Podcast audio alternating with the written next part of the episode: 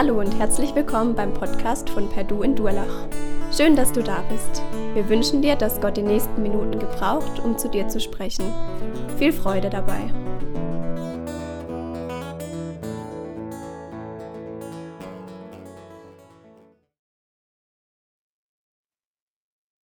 Zusammen mit Jesus wurden auch noch zwei Verbrecher hingerichtet.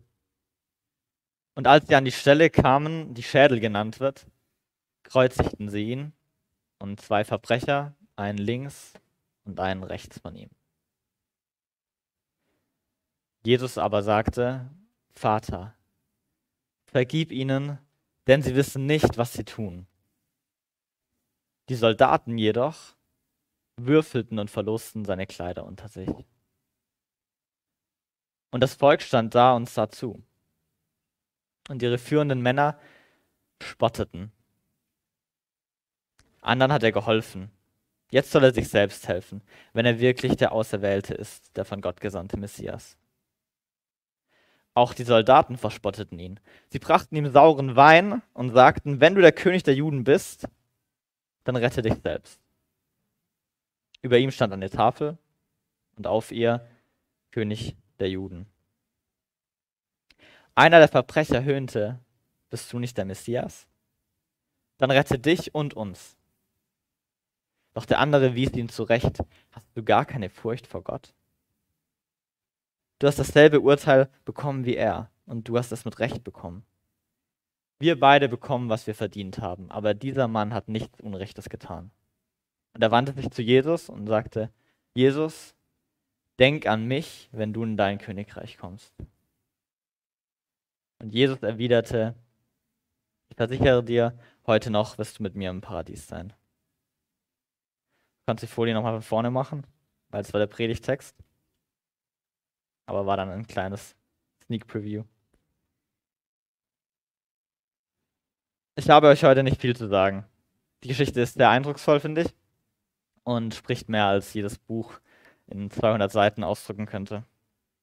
Wenn ich Jahrzehnte über einen Satz predigen könnte, dann würde ich wahrscheinlich trotzdem noch an der Oberfläche kratzen. Ich werde trotzdem mein Bestes geben und will euch eigentlich nur die Geschichte näher bringen. Will gar nicht viel Theologisches sagen. Denn wenn die Geschichte nahe gebracht wird, dann glaube ich, erreicht sie ihre volle Kraft. Wenn ich hier stehe und predige ohne Ende und die Geschichte lässt sich am Ende kalt, dann kann ich eigentlich direkt gehen. Mein heutiger Fahrplan ist an die Aussagen gekoppelt. Das habt ihr ja schon ein bisschen gesehen. Ähm, es gibt nämlich mehrere Worte und Aussagen in dem Text. Einmal von Jesus, dieses Vater vergib ihnen. Dann ähm, von dem einen Verbrecher, bist du nicht der Messias, dann rette dich und uns. Und das letzte ist, dass Jesus denk an mich. Die erste Aussage ist, Vater, vergib ihnen, denn sie wissen nicht, was sie tun. Gott hängt an einem Kreuz. Der Mann oder der Gott, der die Welt geschaffen hat, wird Mensch und er hängt an einem Kreuz und er stirbt.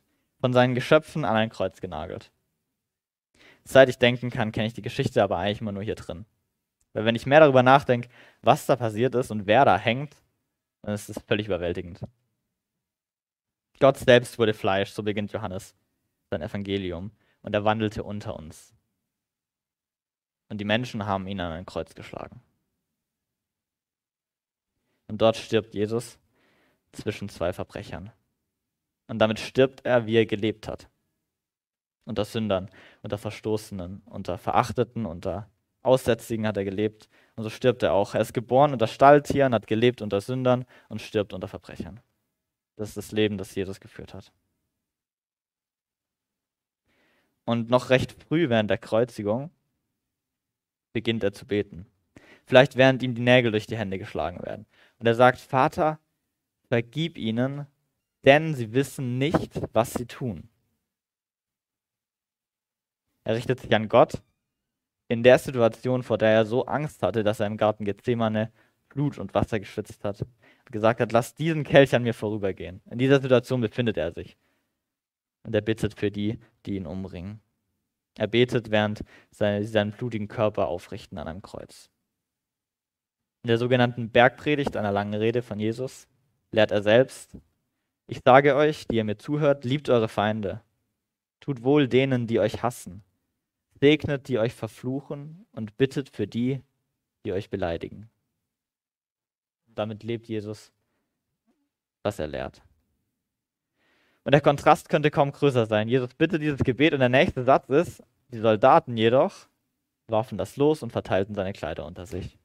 Und dann kommt noch eine Auflistung an Spott, die sie ihm entgegenbringen.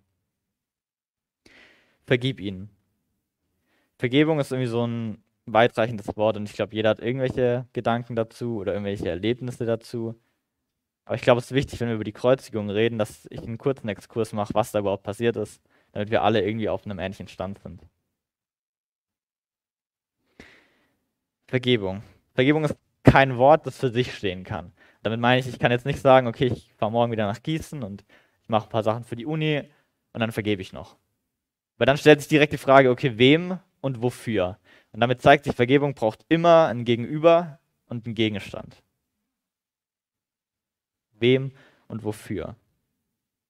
Vergebung gibt es deshalb nur, wenn es auch Schuld gibt. Weil Vergebung immer das Gegengewicht von irgendeiner Schuld ist, von irgendeinem Gegenstand und immer auf irgendjemanden gerichtet. Wenn wir aufhören, von Schuld zu sprechen, dann können wir auch aufhören, von Vergebung zu reden. Und es ist heutzutage immer ein bisschen schwierig, von Schuld oder im christlichen Wortsatz Sünde zu sprechen, weil in der heutigen Zeit viel mit Toleranz argumentiert wird und Etiketten wie gut oder schlecht oder böse oder falsch, richtig, die werden immer mehr ausgelöscht.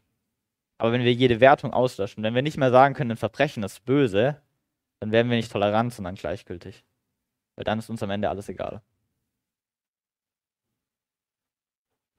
Und es ist super menschlich, Gerechtigkeit zu suchen. Wenn wir in der Zeitung von schweren Verbrechen lesen, dann kennt ihr bestimmt dieses Gefühl, diesen Wut gegenüber dem Verbrecher. Was hat er bekommen? Wurde er gefasst? Was ist die Strafe? Die ist viel zu wenig, viel zu hoch. Ich glaube, es ist in uns Menschen, dass wir irgendwie Gerechtigkeit suchen. Und dann merken wir, Schuld braucht eben ein Gegengewicht. Wir wollen, dass der Täter ins Gefängnis kommt, dass er irgendwelche Opfer bringen muss, dass er irgendwas aufgeben muss, damit irgendwie eine Art von Gerechtigkeit wiederhergestellt werden kann, auch wenn die Tat nicht ungeschehen gemacht werden kann. Und ich glaube, wir müssen gar nicht weit gehen, um die Existenz von Schuld in uns zu finden. Ich glaube, wir müssen nirgendwo hingehen, sondern wir müssen eigentlich anfangen, stehen zu bleiben, weil hier drinnen, glaube ich, weiß jeder, was Schuld ist. Dieses Gefühl, wenn man jemand angelogen hat, jemand verraten hat oder verletzt hat, dieser Druck. Und wenn du selbst noch nie was Falsches gemacht hast, dann kennt doch jeder irgendwie diese Gedanken, wo man weiß, das sollte ich eigentlich nicht haben. Oder diese Wünsche, wo man denkt, ich weiß nicht, ob die so gut sind. Schuld braucht ein Gegengewicht und ein Gegenüber. Und jeder sehnt sich danach, dieses Gefühl loszuwerden. Wenn dein Freund sagt, Entschuldigung angenommen, oder deine Freundin, hey, ist schon gut. Manchmal kommt diese Reaktion nicht. Und manchmal ist auch nicht ganz klar, was das Gegenüber ist. Manchmal sind die Sachen nicht ganz so klar, aber sie sind trotzdem da. Und wenn ich auf einmal der Täter bin, dann stellt sich mir die Frage, okay, welche Strafe erwarte ich? Wo ist die Form von Gerechtigkeit, dieser Ausgleich? Und das, woran wir Christen glauben, ist, dass Jesus am Kreuz das größte und umfangreichste Opfer der Menschheitsgeschichte gebracht hat. Und Gott weiß um die Wichtigkeit von Gerechtigkeit und weiß davon, dass man Schuld nicht einfach ungeschehen machen kann, weil sonst nimmt man Schuld oder Verbrechen nicht ernst. Wenn Gericht jemand anklagt, beziehungsweise niemand anklagt und direkt freilässt, dann wird diese Tat ja gar nicht ernst genommen. Was hier passiert ist, dass Jesus mit einem Rucksack kommt, in dem unendlich viel Platz ist und er sagt, pack alles rein. Pack diese Schuldgefühle rein, pack die Taten, die du gemacht hast, rein, deine Gedanken, die Worte, die du bereut hast. Pack alles rein, weil ich trag's für dich. Ich mach's wieder gut, dieses Gewissen, das dich anklagt. Ich lasse es mich anklagen. Und er kann diesen Rucksack tragen, weil er selbst keinen getragen hat, weil er unschuldig war und gestorben ist. Und das ist der Kern des Evangeliums, woran wir Christen glauben. Und damit ist nicht gesagt, dass Fehler, die du gemacht hast, im luftleeren Raum verpuffen. Ist nicht so, dass die Konsequenzen von Taten oder Worten, die du gesprochen hast, verloren gehen. Es ist nicht so, dass die Vergebung die Schuld irgendwie auflöst und sie nicht mehr da ist. Es ist nicht so, dass alles weg ist, dass keiner diesen Rucksack tragen muss. Weil dann werden Verbrechen nicht ernst genommen. Was am Kreuz passiert ist, ist, dass jemand anders die Sachen für dich trägt. und jemand anderes um Vergebung für dich bittet. Das ist, was Vergebung ausmacht. Deine Schuld wird vergeben. Ich mag das Wort irgendwie. Weil deine Schuld wird von dir genommen und jemand anderem gegeben, nämlich Jesus am Kreuz. Und er bringt sie vor Gott und sich selbst als Opfer gleich mit dazu. Und das, was am Kreuz passiert ist, das ist der Kurzexkurs, den ich gebracht habe, damit wir alle irgendwie wissen, was da passiert ist. Wenn ich jetzt weiter über die Kreuzigung rede und ihr euch hier fragt, okay, was da passiert, dann bringt es ja gar nichts. Und diese Grundlage ist wirklich alles. Also wenn ich alles auf der Welt verstanden hätte, aber das nicht, dann will ich lieber nichts verstanden haben, aber das hier. Vater, vergib ihnen, denn sie wissen nicht, was sie tun. Es gibt viele verschiedene Theorien, wen Jesus genau meint mit den ihnen. Und ich glaube, ist offen gelassen, damit irgendwie viele gemeint werden können, weil viele waren auch in dem Prozess der Kreuzigung involviert. Da war Pilatus, Judas, Herodes, ganz viele Menschen, die Soldaten, die Schriftgelehrten und im Endeffekt auch wir. Aber ich glaube, die ersten Adressaten waren die Soldaten, weil in dem Kontext spricht er es aus. Und ich glaube auch nicht, dass das Gebet von ihnen ernst genommen wurde, weil Lukas schreibt, wie gesagt, direkt danach, sie haben seine Kleider verlost und sich über ihn lustig gemacht. Aber was für eine Liebe, die Jesus am Kreuz hat für die, die ihn ausgepeitscht haben und die gerade dabei sind, ihn an ein Kreuz zu nageln und ihn umzubringen. Und er ist unschuldig. Und sie haben ihn auch nicht um Vergebung gebeten. Vater, vergib ihnen. Und er sucht nach Gründen. Wenn er den Satz anschaut, er sucht nach Gründen. Okay, vergib ihnen, warum? Er vielleicht durchsucht er ihre Gedanken, er schaut in ihr Herz, er durchsucht ihre Motivation. Und wahrscheinlich ist es schwierig, was zu finden, aber er findet etwas. Und er sagt, denn sie wissen nicht, was sie tun. Ihre Ignoranz. Irgendetwas muss doch da sein, warum ihnen vergeben werden kann. Weil sie nicht wissen, was sie tun, bitte vergib ihnen, Vater. Was hier passiert, ist, ein Unschuldiger bittet im Moment seiner Hinrichtung für die Vergebung der Menschen, die an ihm schuldig geworden sind und die nicht um Vergebung gebeten haben. Jeder bekommt, was er verdient. Es gilt so lange, bis Jesus noch ein Wörtchen mitzureden hat. Und es gilt so lange nicht, wenn Jesus noch irgendwie ein letztes Wort beten kann, wenn er noch unter Todesschmerzen ein Gebet formulieren kann. Wenn er noch alle Kraftreserven sammelt und beten kann, Vater, vergib ihnen, denn sie wissen nicht, was sie tun. Und es gilt auch so lange nicht, wenn Jesus noch für deine Vergebung beten kann.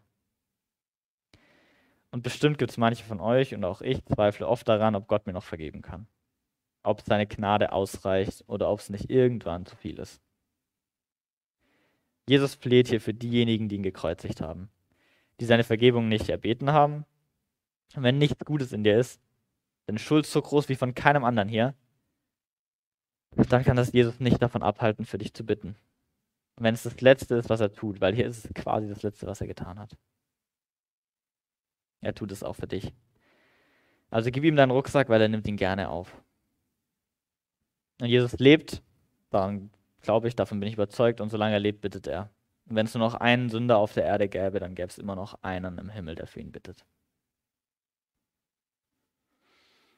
Weil Jesus das bekam, was er nicht verdient hat, können wir das bekommen, was wir nicht verdient haben. Das ist zentral, das ist, was hier passiert. Weil Jesus das bekam, was er nicht verdient hat. Er hat den Tod nicht verdient. Können wir das bekommen, was wir nicht verdient haben? Vergebung. Vater, vergib ihnen, denn sie wissen nicht, was sie tun.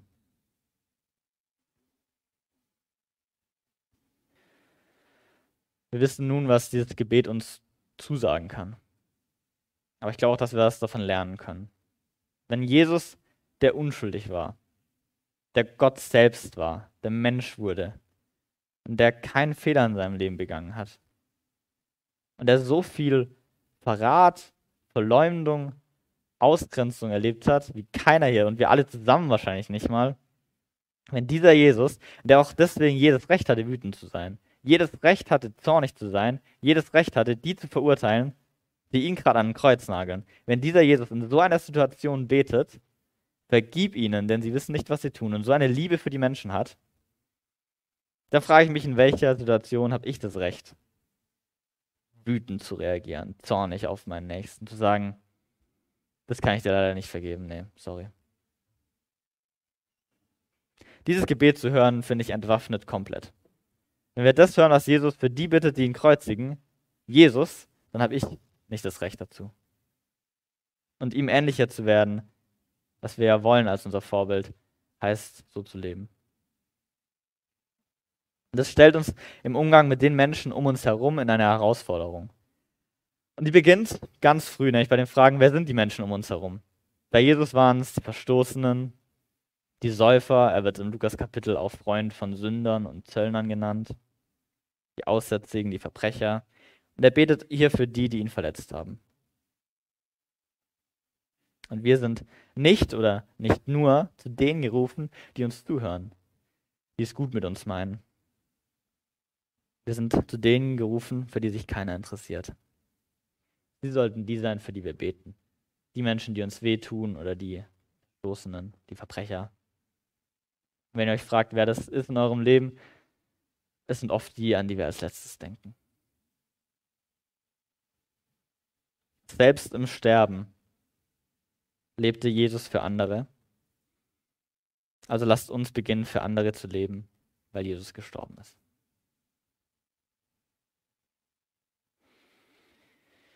Weil er das bekam, was er nicht verdient hat, können wir das bekommen, was wir nicht verdient haben.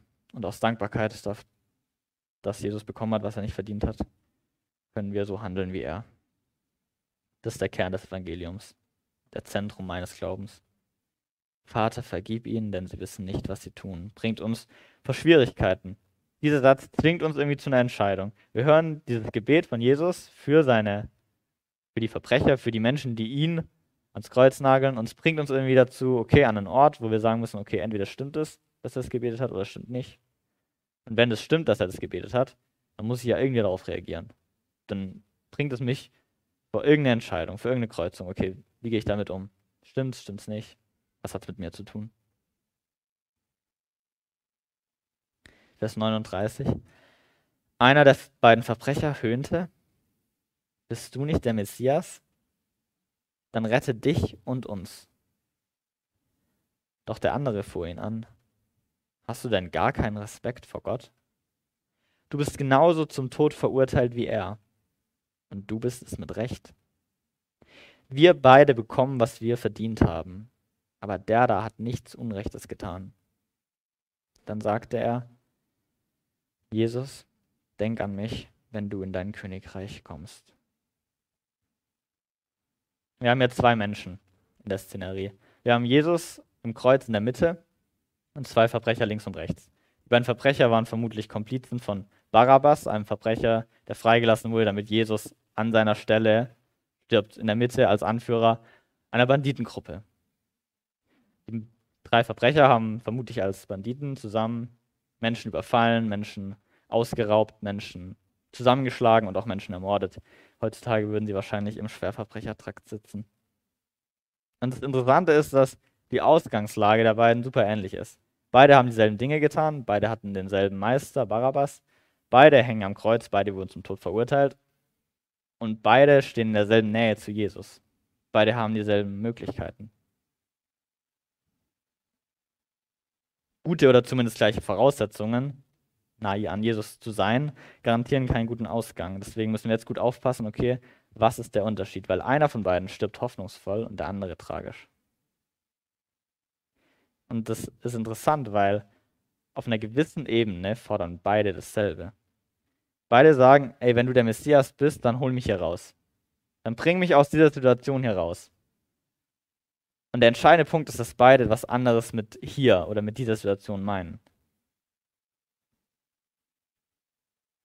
Bist du nicht der Messias?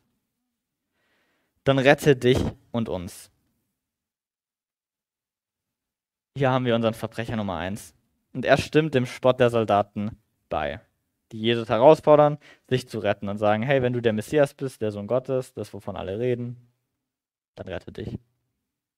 Und unser Verbrecher fügt auch wahrscheinlich zynisch hinzu, aber vielleicht hat er auch eine Resthoffnung und sagt, rette dich und uns. Er hat ja die Geschichten gehört von Jesus.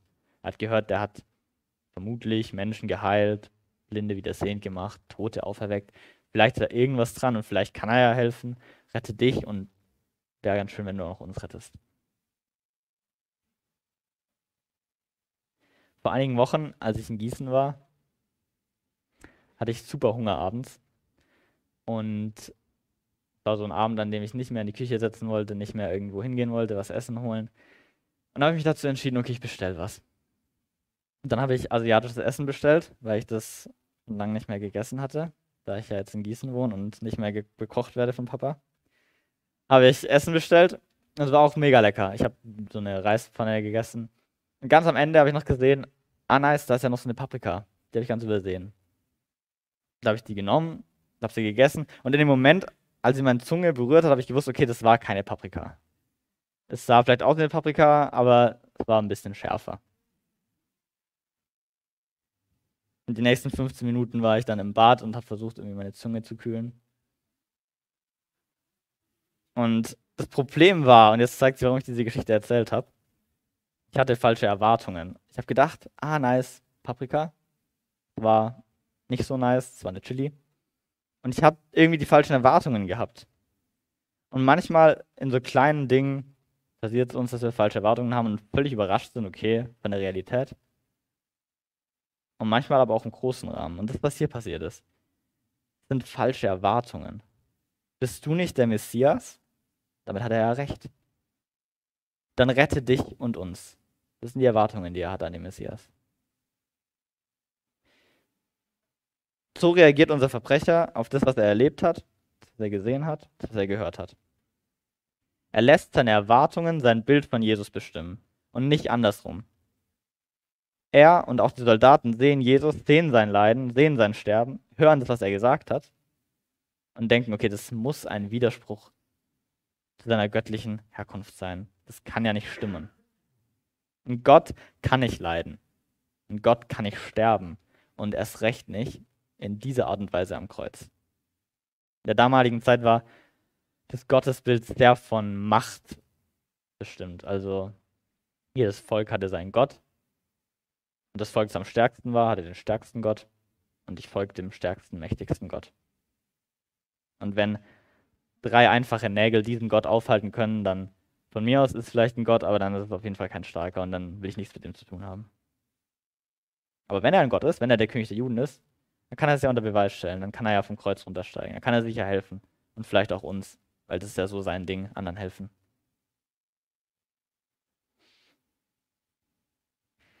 Er soll das machen, was Mose damals gemacht hat in Ägypten. Er soll uns retten. Aber die Erwartungen waren falsch. Denn der wichtigste Unterschied ist, wie wir Jesus sehen. Die Soldaten sahen in ihm einen Lügner, einen Verbrecher. Der eine Verbrecher am Kreuz, der sah in ihm einen vielleicht ein Messias, aber wenn, dann muss er uns ja retten. Dann muss er ja König werden. Dann muss er uns befreien von den Römern.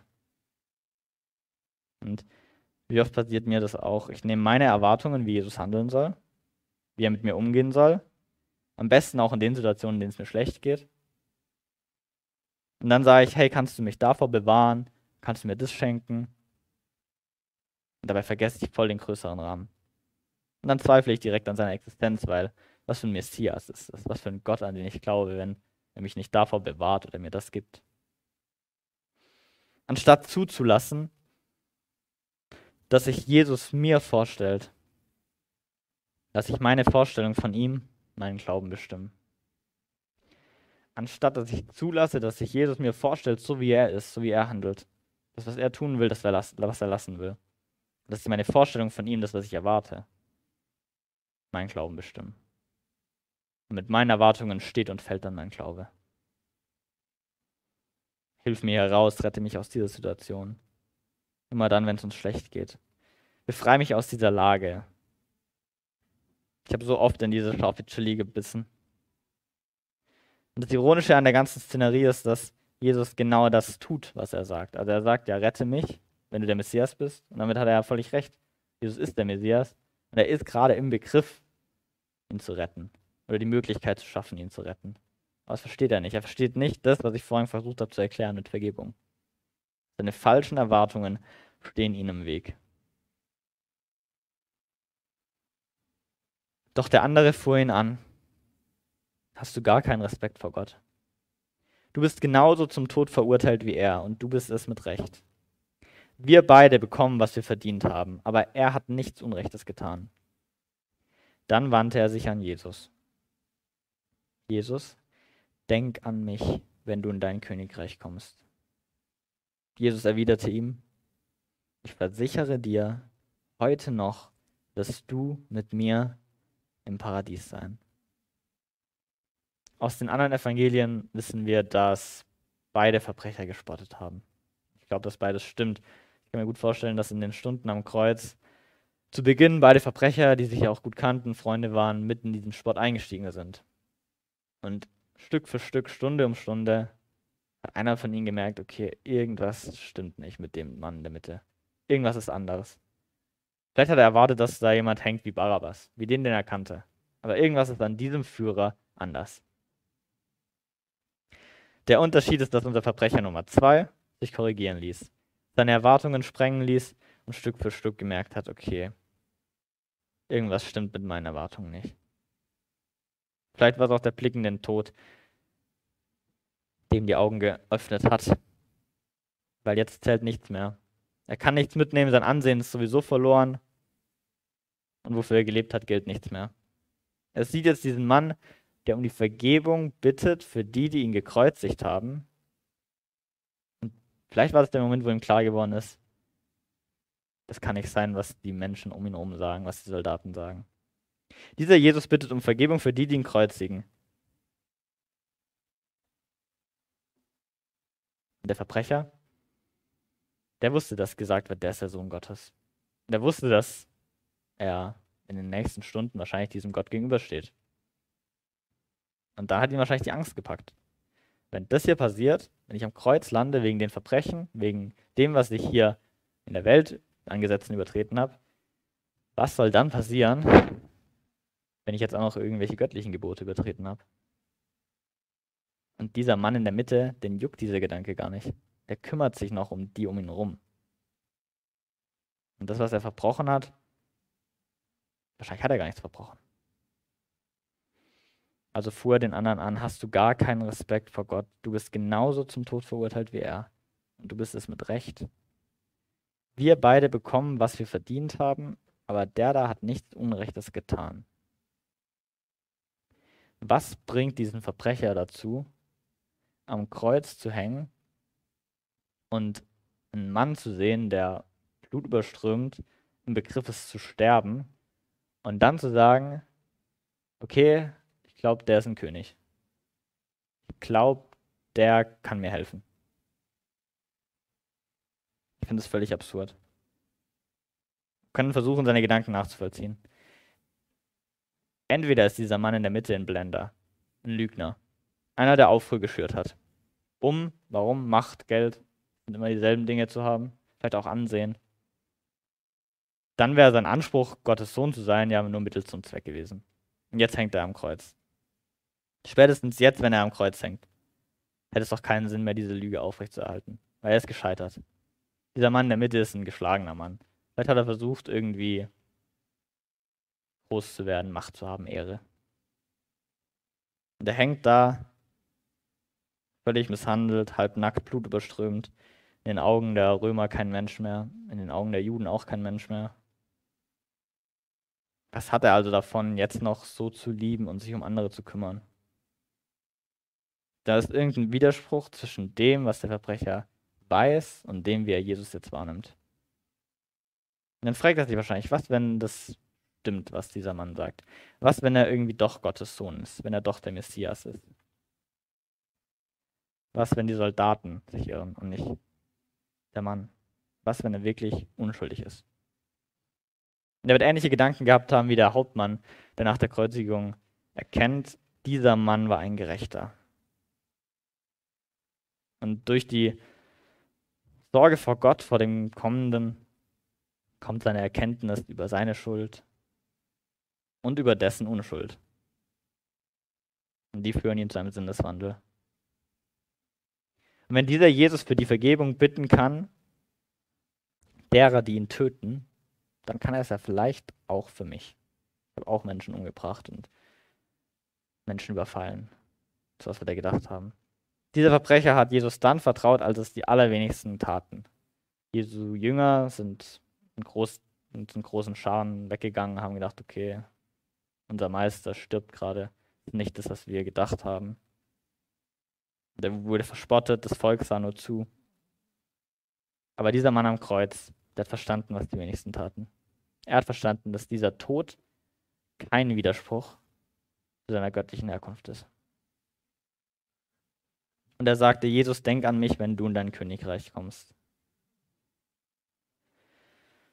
Es ist schwierig zu sagen, okay, was der genau gemeint hat mit, wenn du in dein Königreich kommst. Vielleicht hat er an irgendeine Vorstellung von Auferstehung gedacht. Vielleicht hat er gedacht, okay, vielleicht am Tag des jüngsten Gerichts. Vielleicht hat er auch gedacht, das Himmelreich, in das der Mann jetzt gehen muss.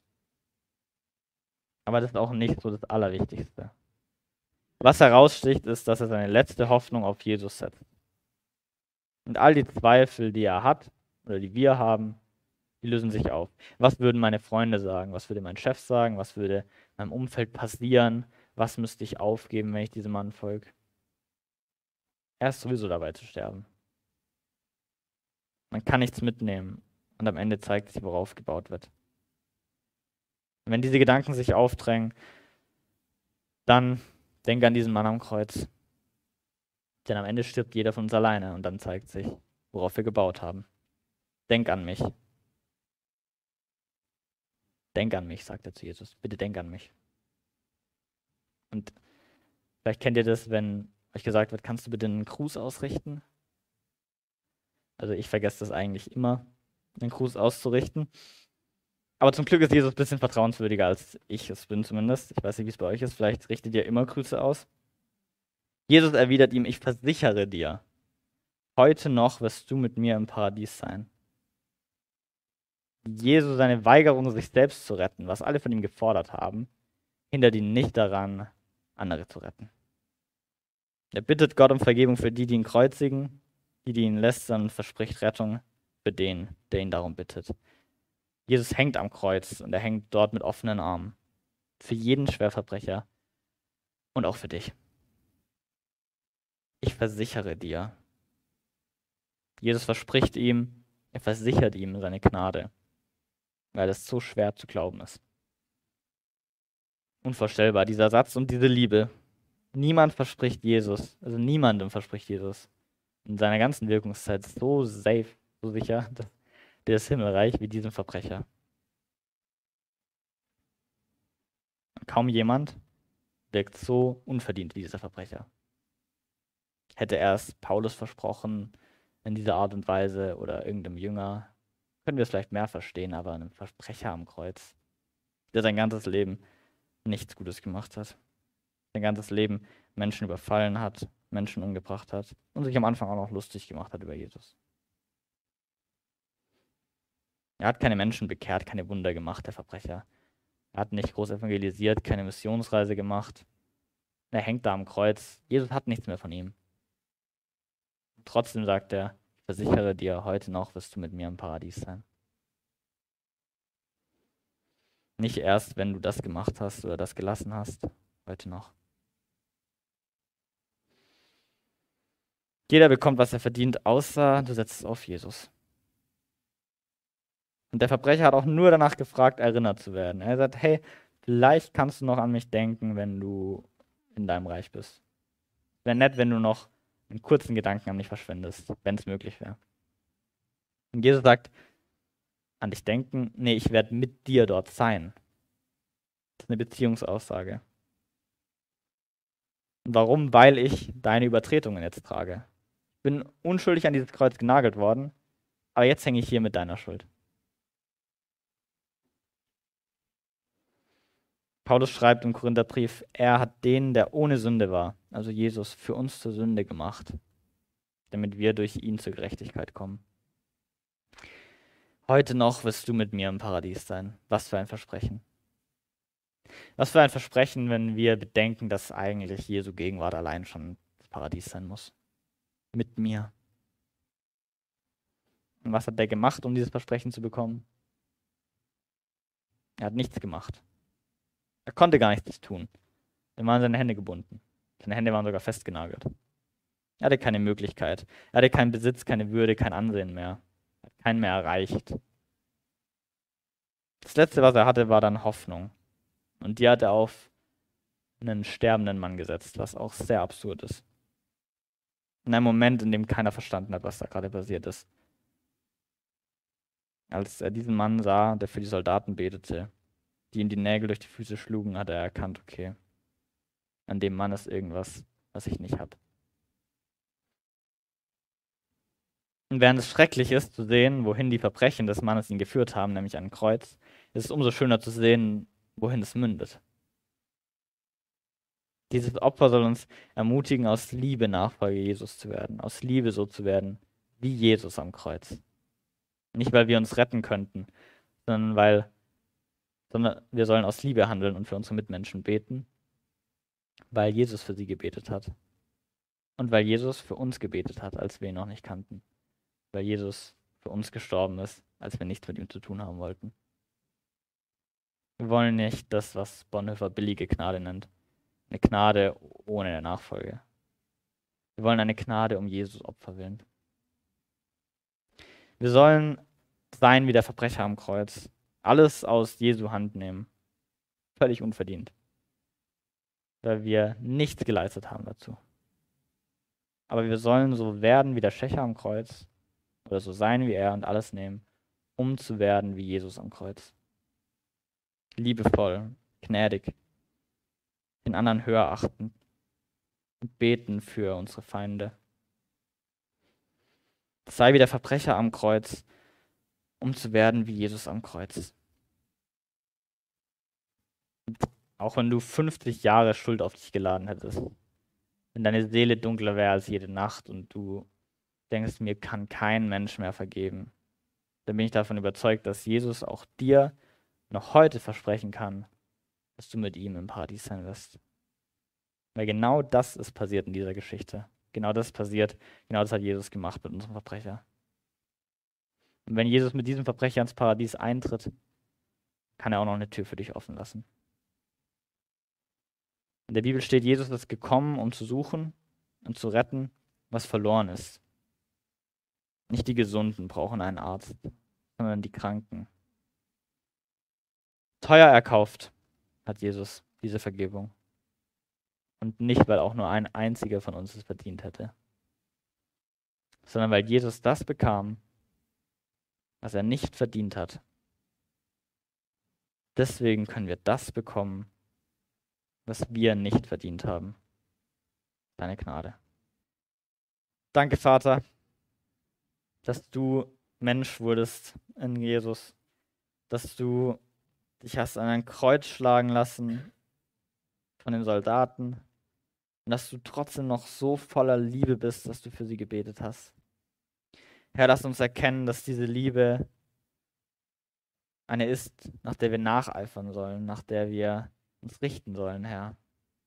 Hilf uns zu erkennen, dass du voller Gnade bist für die, die dich hassen, dass wir auch voller Gnade sein können für die, die uns hassen. Herr, ich danke dir für dein Opfer am Kreuz, das wir nicht verdient haben. Ich danke dir, dass du so ein Zeugnis gelegt hast mit dem Verbrecher am Kreuz, der dich darum gebetet hat, dass du dich an ihn erinnerst, Herr. Ich danke dir, dass du so ein gnädiger Gott bist, der sich gerne an uns erinnert, wenn wir es wollen, Herr. Ich danke dir für dein Blut, das uns rein macht von aller Schuld. Ich danke dir, dass du gekommen bist mit einem Rucksack, in dem unendlich viel Platz ist und dass du ihn gerne trägst, weil du uns liebst. Amen.